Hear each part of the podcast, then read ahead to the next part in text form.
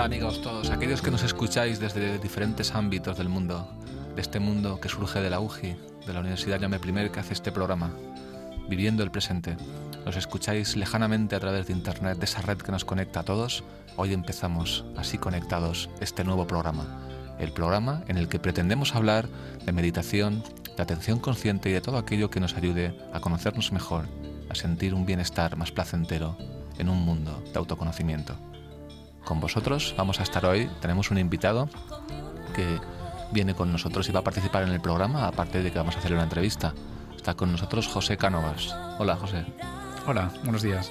Que participará también a lo largo del programa haciendo los comentarios que considera oportunos. Y, cómo no, yo también, Daniel Pinazo. Y eso es todo. Empezamos el programa.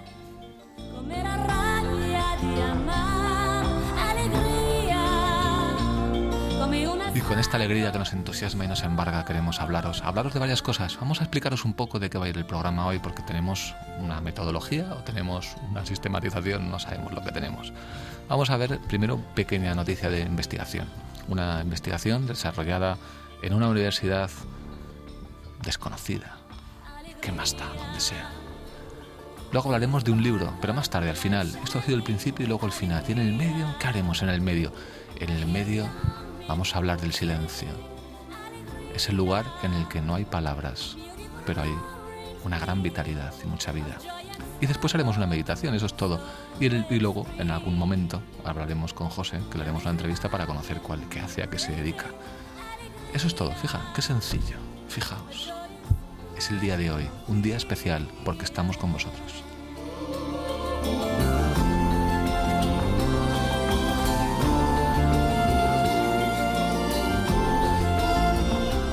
Bien, vamos a empezar por el principio.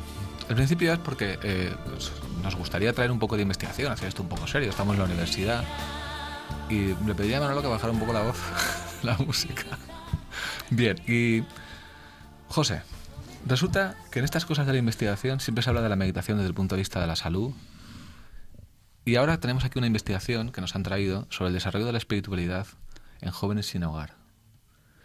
Y entonces queríamos saber qué pasa cuando porque alguna de las primeras cuestiones que uno se plantea cuando hace estas cosas es, si estos jóvenes sin hogar están dispuestos a escuchar lo que tú les tienes que plantear en el sentido de que los vas a poner a meditar o a desarrollar su espiritualidad. Y entonces aquí un grupo de investigadores que han, hecho una publicación en el Journal of Child and Family Studies en el que han intentado hacer, aplicar con estos jóvenes una, un programa de meditación, un programa piloto de meditación basado en el mindfulness basándose en, un programa de la Universidad de Yale, un programa basado en ocho sesiones, que lo que hacen es aplicar, bueno, a través de lo que ellos llaman un programa de autoesquema, de autoesquema espiritual. Pues intentar aplicar esto para que estos jóvenes, digamos, se introduzcan en el mundo de la meditación y ver qué efectos tenía. Y curiosamente, lo primero que me ha llamado la atención es que estos 39 jóvenes que participaron en el, en el programa, que eran jóvenes con riesgos, con riesgos sociales, porque no tenían casa y bueno, tenían conexiones en esa vida que uno puede manejar sin casa, conexiones con las drogas, conexiones con la agresividad, con la delincuencia. Pues lo que intentaban es a través de este programa les facilitaba entrar en un mundo diferente y digamos reorientar esa vida.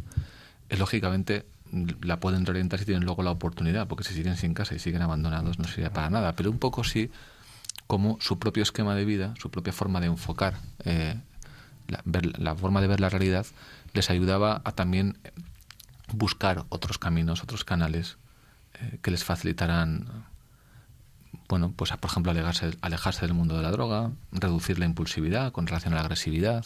Mira, hasta qué punto el programa de meditación les ayudaba a reorientar esta forma de ver, una forma también distinta de comunicar. Y esto es un poco la idea que tenía el programa, tenía esta investigación. Y lo interesante de, la de esta investigación es que, lo primero, a mí, lo que más me ha sorprendido es que los participantes de los 39, menos dos que se fueron a mitad del programa, los demás aguantaron. Sí, eso está bien. eso es un, asunto ya. Y luego, pues a partir de ahí, pues sí que se encontraron sobre todo cambios en las puntuaciones de impulsividad. La gente que participó en el programa y que se mantuvo en el programa parece que redujo significativamente su impulsividad, lo cual la impulsividad claro, es una, un, efecto, una, un, decir, un rasgo, un factor psicológico que hace que las, pues, las personas reaccionen ante determinados estímulos de un modo más inconsciente o más, más físico, más eh, psicológicamente, sin saber muy bien lo que están haciendo o simplemente impulsados por, por, ese estímulo sin pensar muy bien antes qué es lo, cuáles son las consecuencias. ¿no? Entonces, en la medida que tú reduces esto, haces que la persona sea más consciente y planifique mejor lo que quiere hacer y las consecuencias que va a tener. Y eso pues, facilita que, bueno, que sepas, antes de hacerlo, sepas lo que quieres hacer. igual sales de un, de un ciclo, un círculo vicioso, ¿no? Claro. es lo eh, que te hace esa impulsividad. La, impulsividad, claro, te genera esa, esa, respuesta que tiene sus consecuencias y, que luego tú interpretas las consecuencias en base a cómo el mundo te afecta a ti, en lugar de, de, tener conciencia de que eres tú, digamos, eh, eh, en ti también hay una parte de lo que ha pasado, ¿no? Porque tú has respondido y has reaccionado de, una manera determinada, entonces tienes la respuesta acorde con eso, ¿no?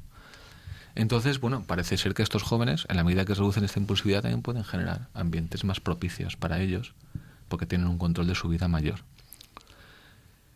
Y eh, lo que concluyen los investigadores es que, bueno, eh, en la medida en que no solamente mejora la impulsividad, sino que incluso ha mejorado determinados rasgos o, digamos, indicadores de bienestar psicológico y de síntomas además psicológicos como la depresión, pues la medida que esto mejora, pues lo que dicen es que, claro, para estas, estas personas que tienen una situación personal, social, bastante negativa y problemática, pues si tú les ayudas a, verse a sí mismos de un modo distinto y a vincularse con el entorno de un modo distinto, esa situación problemática, pues la, una forma ellos la pueden gestionar mejor. Y eso también puede ayudar a que cambie. Eh, eh, no forma parte del programa el cambio que se ha producido en el ámbito social, más bien en el ámbito individual, pero eso formaría parte de una continuación del programa. Claro, está muy bien.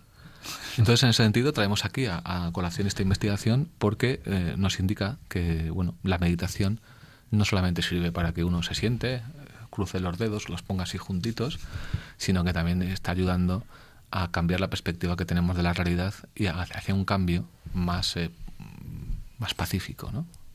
Eh, no me gusta la palabra positivo, aunque algún día tenemos que hablar por qué, hmm. pero no hoy. Y entonces lo que dicen estos investigadores es que en futuros estudios los, los jóvenes con alto riesgo deberían, digamos, eh, deberían ser estudiadas, deberían de estudiarse hasta qué punto la meditación en, una, en, un estudio más longitudinal, esa meditación tiene un impacto sobre, sobre estos jóvenes en el sentido de que el entrenamiento les sitúe en un estatus psicológico y conductual también educativo, eh, donde se reduzca el consumo de drogas, el consumo o, el, abuso de drogas y de alcohol y eh, los implique mejor en un ámbito de, de trabajo personal para relacionarse con la sociedad.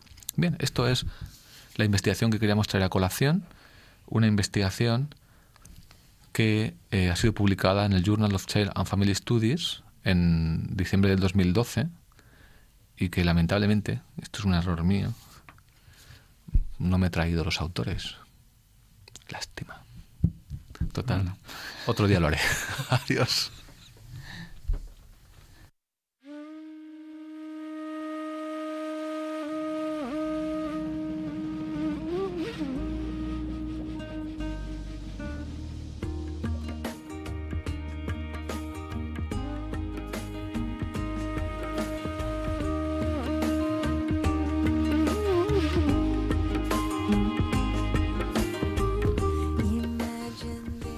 Y ahora, como dice la canción, vamos a imaginar la paz, vamos a imaginar un mundo diferente, pero vamos a imaginarlo en silencio, porque queremos hablar de esta, esta sección del programa dedicado a tratar sobre conceptos, sobre ideas, sobre una mejor comprensión de lo que implica mindfulness, meditación, mm, ese mundo de introspección, de búsqueda interior.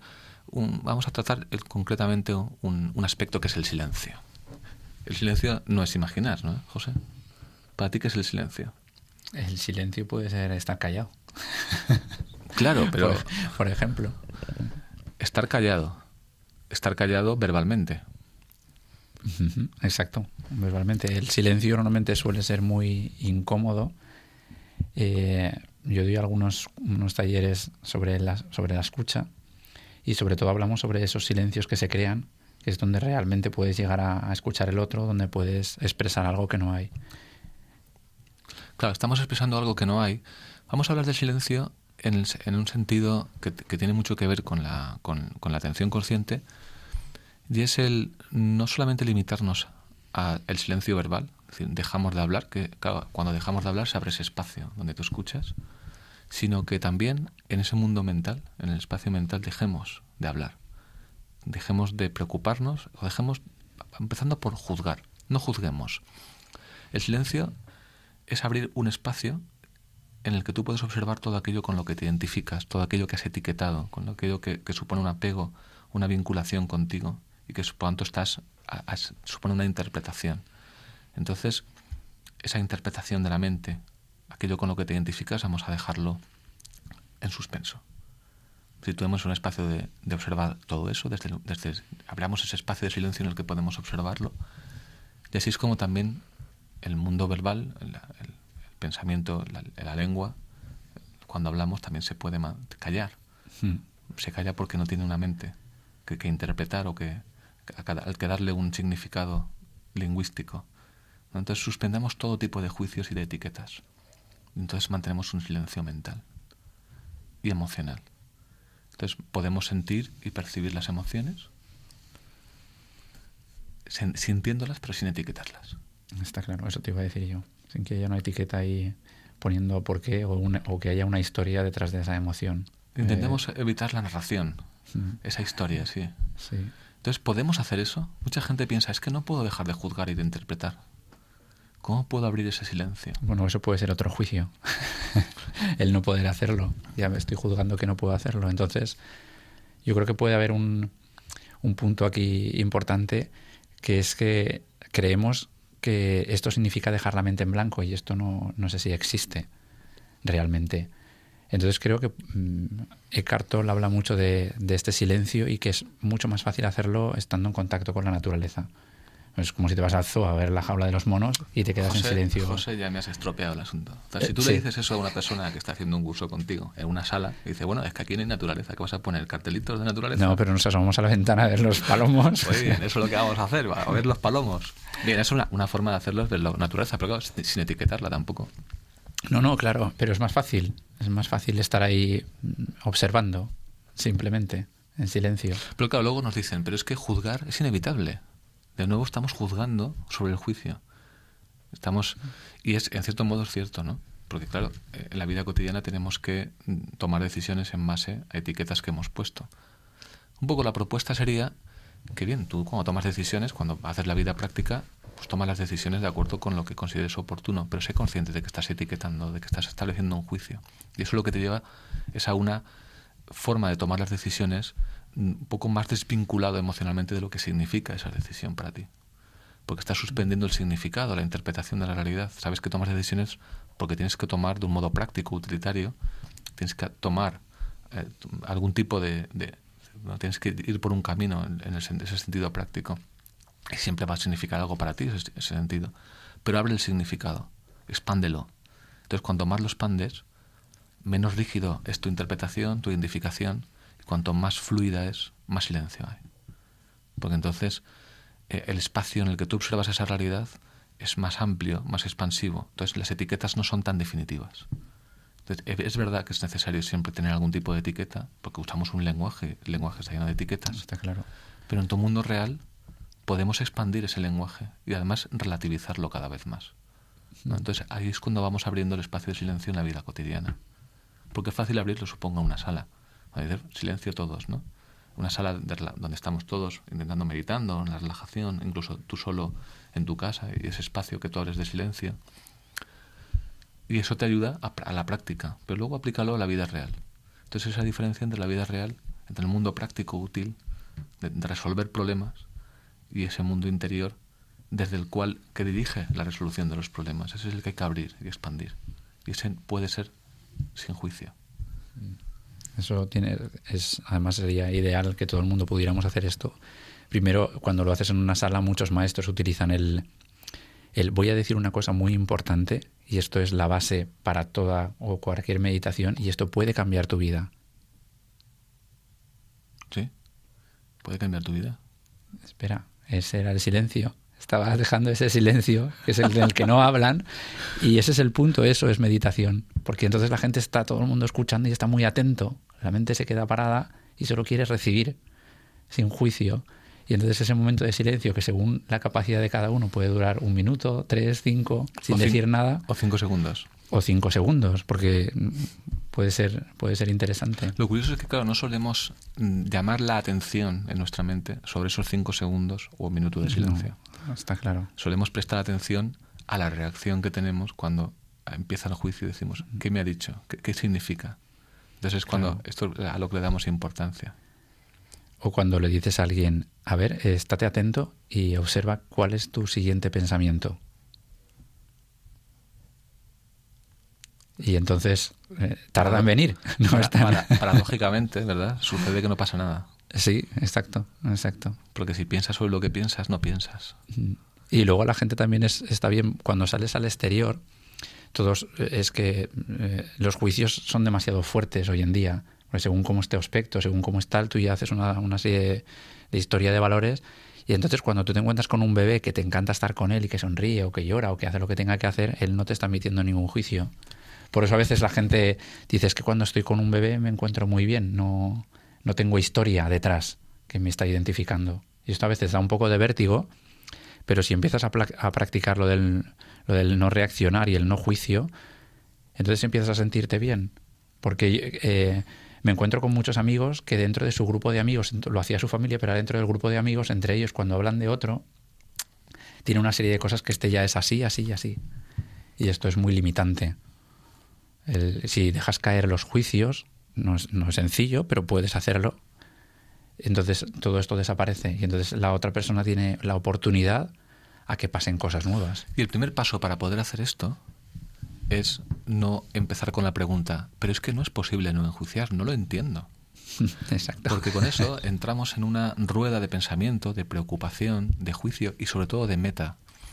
Porque tu meta es no establecer un juicio y las metas siempre van dirigidas al futuro, nunca al presente.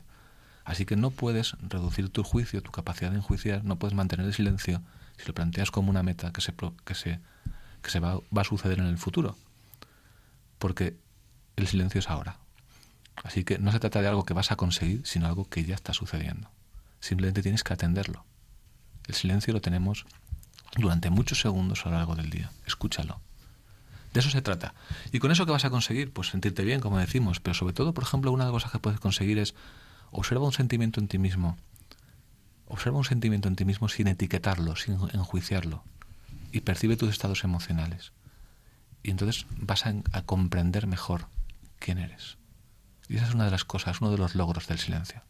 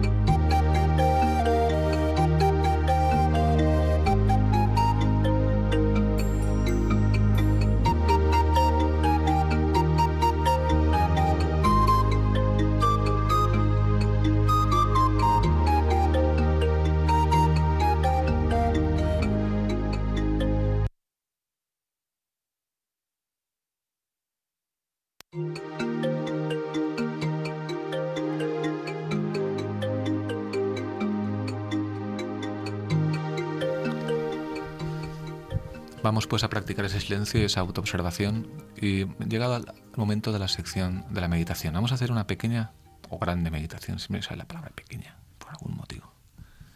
Vamos a hacer una meditación con caramelo.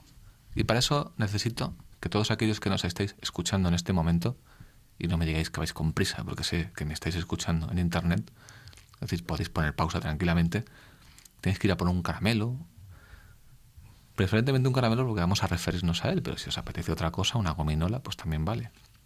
Así que os espero. Vamos a por el caramelo, a por la gominola.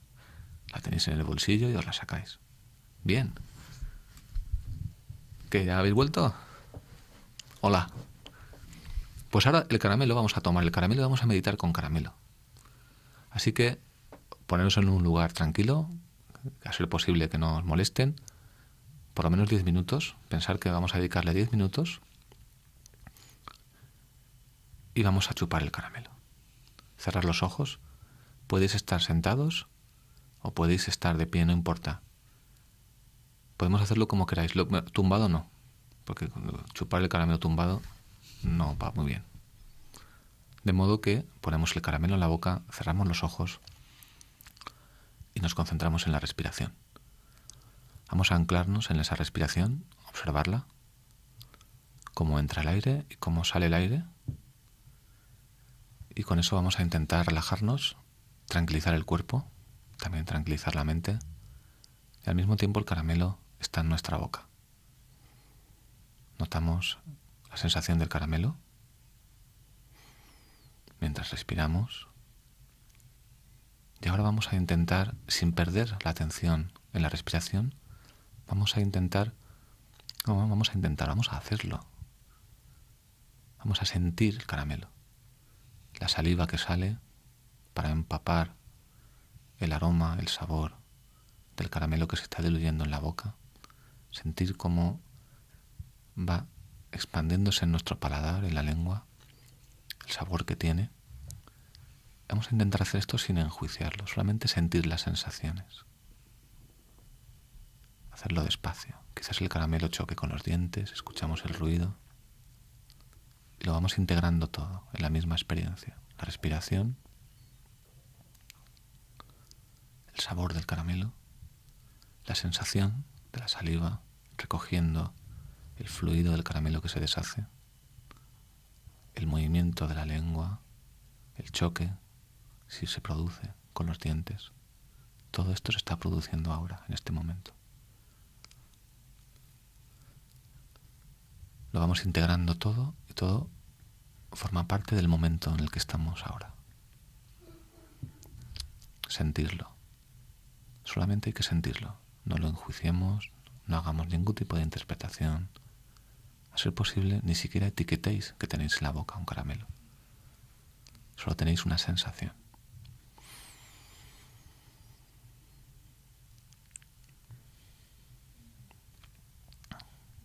Alrededor es posible que haya algún tipo de ruido. El cuerpo quizás se ponga tenso. Quizás mováis los brazos. Todo eso está sucediendo mientras estamos chupando el caramelo. Sin prisas, no tenemos ninguna prisa. Pero todo lo que sucede a vuestro alrededor, atenderlo también e integrarlo. Todo forma parte de la misma experiencia. Si escucháis el canto de un pájaro, no penséis que es el canto de un pájaro. Solamente sentir el sonido e introducirlo en vuestro paladar como parte de la experiencia del caramelo. Es posible también que en algún momento vuestra mente se haya ido hacia algún lugar, hacia donde os lleve el pensamiento. Si sucede eso, daros cuenta, simplemente hacer clic y volver. No rechacéis ese pensamiento, ni rechacéis la emoción, observarlo, sin perder la atención en el caramelo y en la respiración.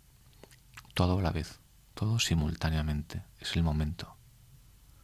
Observar ese pensamiento, si es positivo, si es negativo, observarlo y sentir cómo se diluye con el caramelo, con la saliva, con el aroma.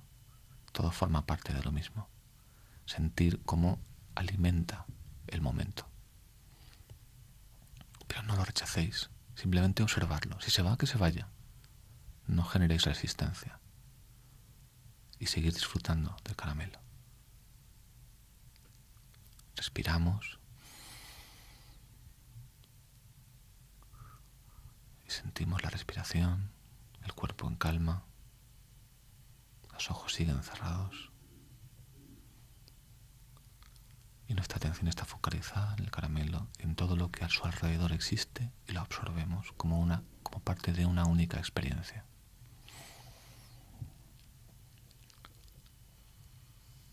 Sentirlo, solamente hay que sentirlo.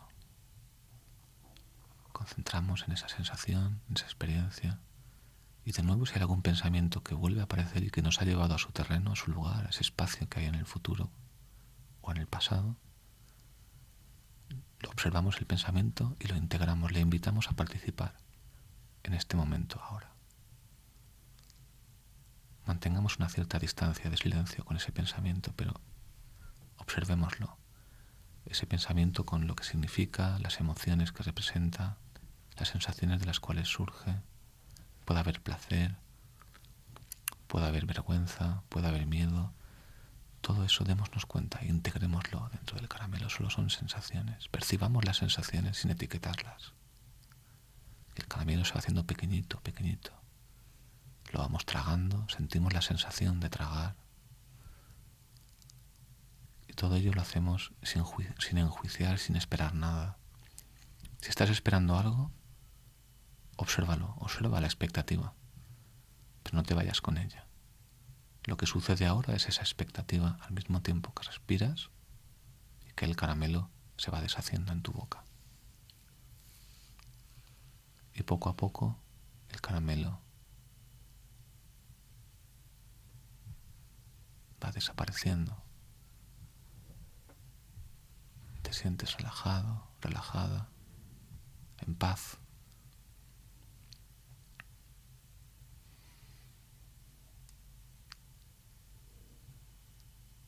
Déjate llevar por las sensaciones.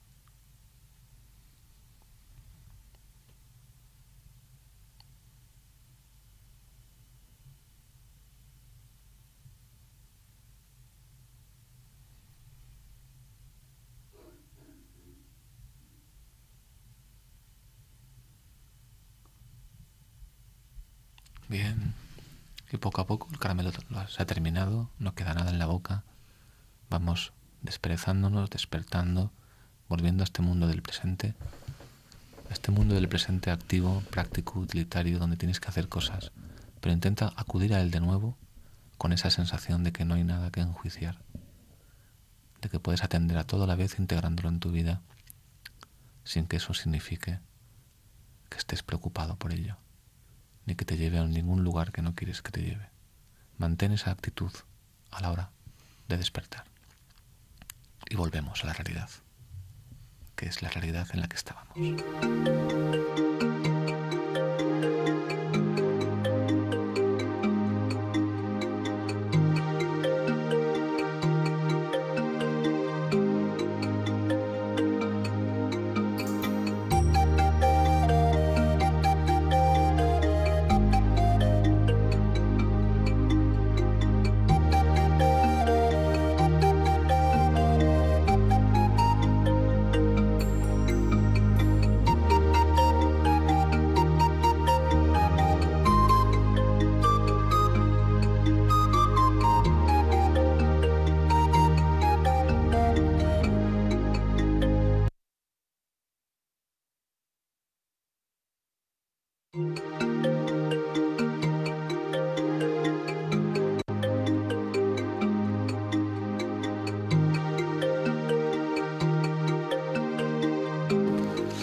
Bien, y como hemos dicho al principio del programa, tenemos hoy con nosotros a José Cánovas, que ha venido amablemente aceptando nuestra invitación para bueno, conocer un poco el programa y también para explicarnos qué hace él, y cuál es su, su perspectiva y su experiencia en relación a, la meditación y al mindfulness. Hola, José. Hola. Ya te hemos escuchado en algún momento de, de, este programa, que has participado, has colaborado con nosotros, pero ahora queremos centrarnos en ti. Concretamente, explícanos a toda la audiencia qué es lo que tú haces. Bueno, la, historia es intentar hacer cada vez menos. vale, pues no porque quiera tirarme en la vaca, y, sino porque la historia es intentar con, con, lo que tú quieres vender a la gente, entre comillas, pues decir eso, ¿no? De llevar una vida un poco más plena y estar en el presente, viviendo el momento presente, la hora, y utilizar las herramientas que son buenas para intentar llegar a esto, ¿no? Tú tienes, tú tienes un centro, un centro llamado Zen, que yo al principio cuando no te conocía pensaba que era un centro budista. Pero no es exactamente así, ¿no? No, no, eso es el tema de los juicios. Hay gente que cree que es un sitio budista, otra gente cree que es una secta. Hace poco vino un hombre buscando si teníamos mujeres que hacían masajes eróticos. O sea ¿En serio? ¿Eso sí, pasó? Sí, sí. Un hombre que dice... Qué bueno. ¿En serio? me estaba todo cabreado que buscaba algo para desahogarse, ¿no? Y dice, no quiero meditar, yo quiero...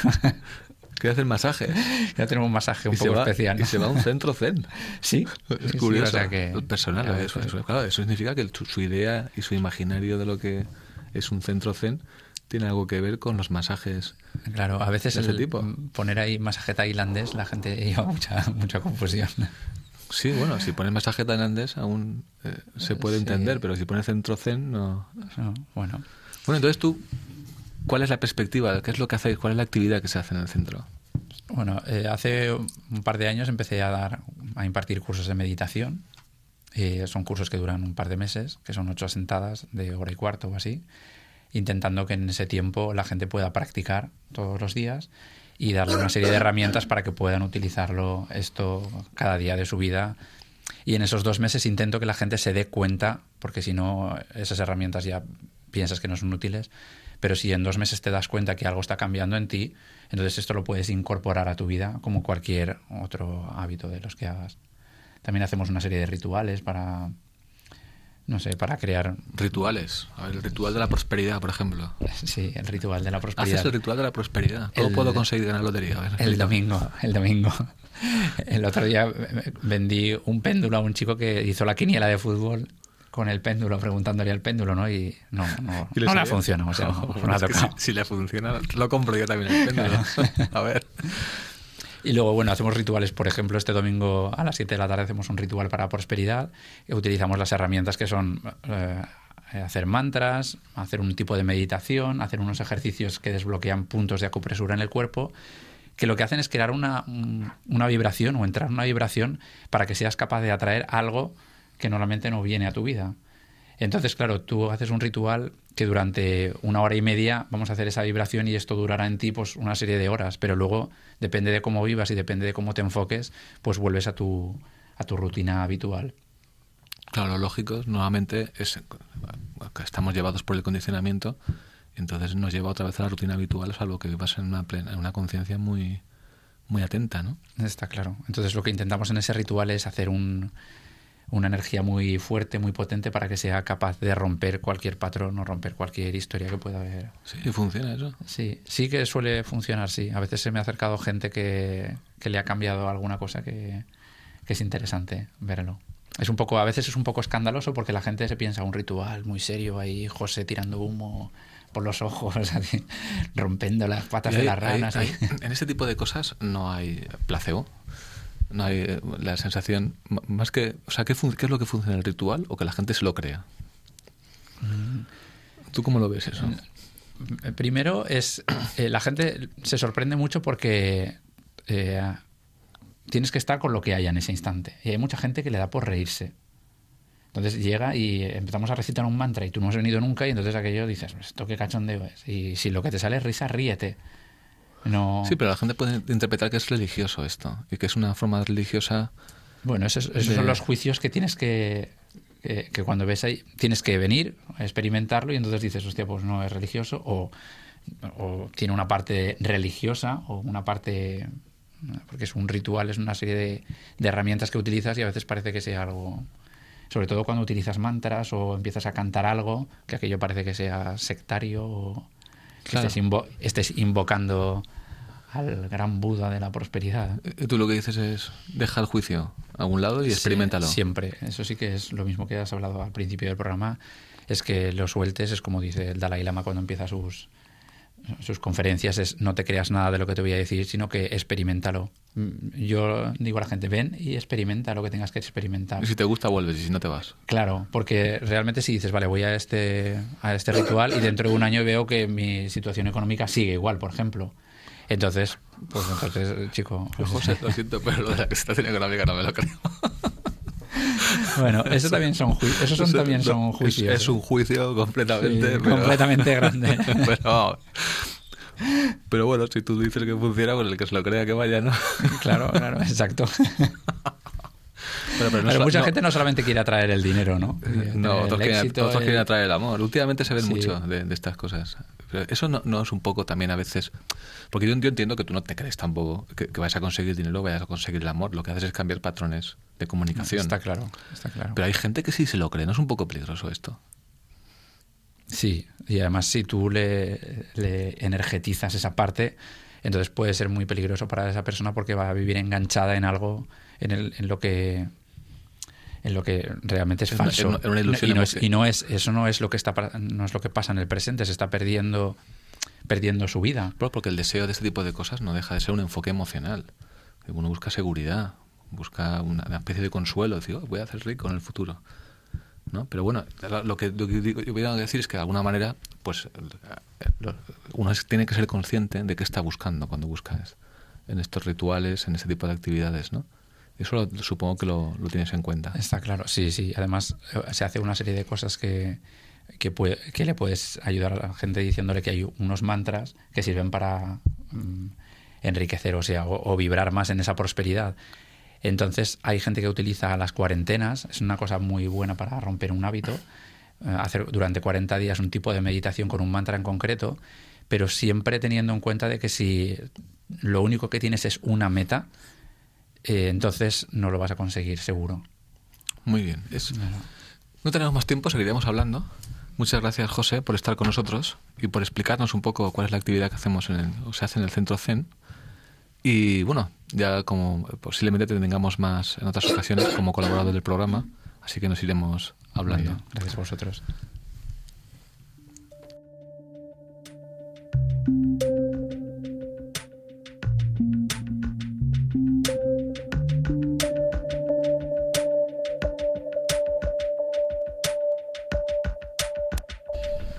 Y ahora vamos a hablar de un libro, una reseña de un libro, que es El poder curativo de la mente, de Tongdop Kuldrup.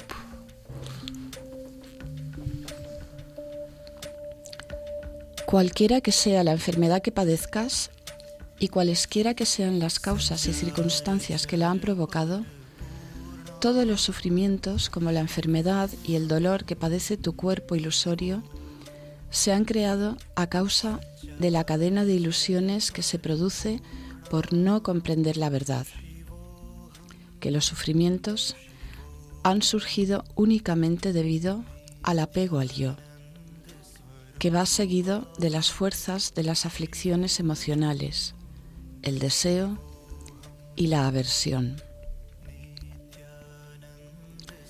Luego, debes seguir analizando si dices, la raíz de todos estos dolores y sufrimientos es el apego al yo y voy a repudiarlo, el propio yo que repudia es otra forma de apego al yo.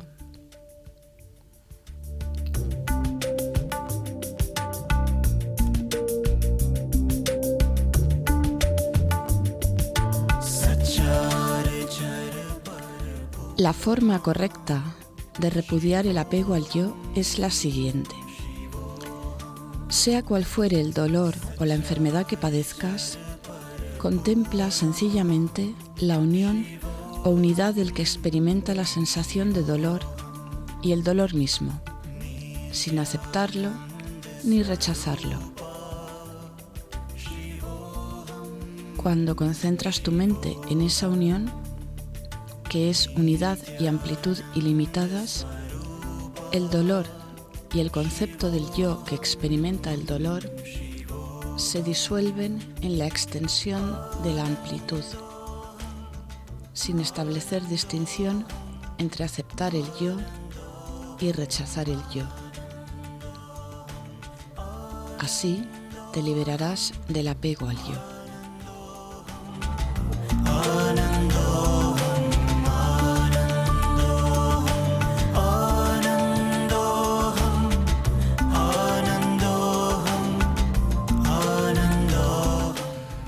Sido un párrafo, una pequeña, un pequeño texto que aparece en el libro El Poder Curativo de la Mente de Tolku Tondup, un libro prologado por Daniel Goleman y que traemos a colación hoy aquí, eh, dentro del espacio de, hablar de libros, de, libros que nos hablan de cómo ser más conscientes, de cómo trabajar nuestro autoconocimiento, nuestro yo.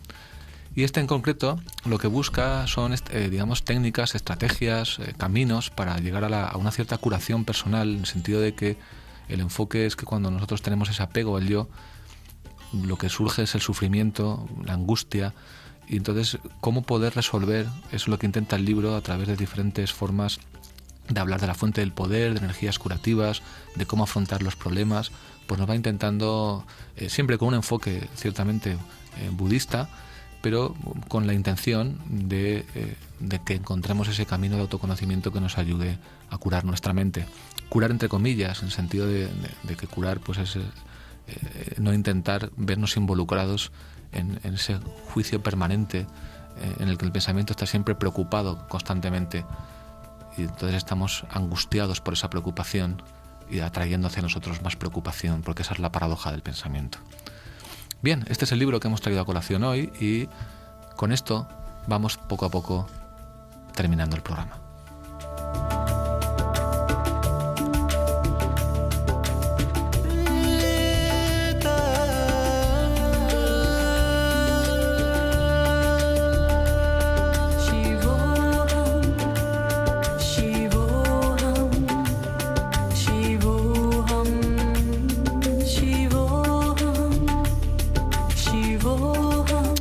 Hemos dejado un poco estasiar por la música, pero vamos a despedirnos ya.